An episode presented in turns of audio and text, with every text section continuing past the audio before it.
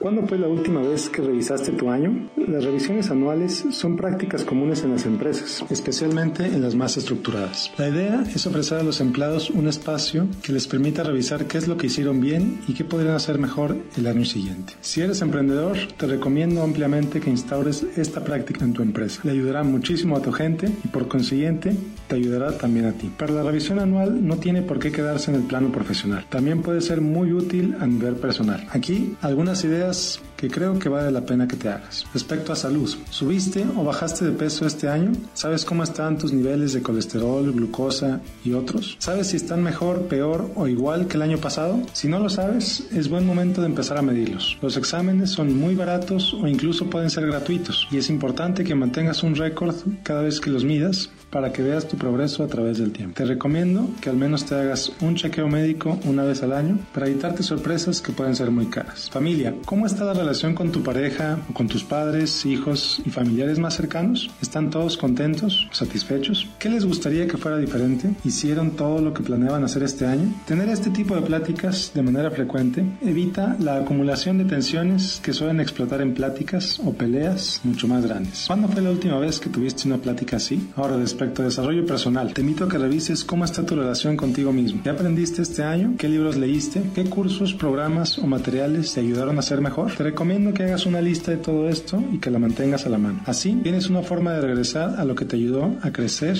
y ese aprendizaje que no se queda arrumbado por ahí. Ahora, sobre finanzas. Revisa cómo están tus finanzas ahora y cómo estaban hace un año. Esto es muy fácil. Simplemente necesitas comparar tus estados de cuenta de hace un año con los estados de cuenta de hoy. ¿Tienes más o tienes menos? ¿Debes más o debes menos? ¿Cómo le fue a tus inversiones? ¿Cómo van tus ahorros? ¿Cómo te fue respecto a lo que querías lograr con tu dinero? ¿Tienes un plan financiero a largo Si no lo tienes, es momento de empezar a trabajar en él. Este año está por terminarse y como todos, nunca va a regresar. Te invito a que te tomes un par de días para reflexionarlo y revisarlo. De esta manera empezarás a tener claridad para lo que deseas lograr el próximo año, que por cierto es de lo que hablaré la próxima semana. Cómo establecer propósitos que si quieras y puedas cumplir. Te invito a seguirme en Facebook, en facebook.com, diagonal Miguel Gómez Consejero, y a consultar todas mis columnas o enviarme tus preguntas a través de miguelgomezconsejero.com. Soy Miguel Gómez, consejero financiero de Noticias MBS.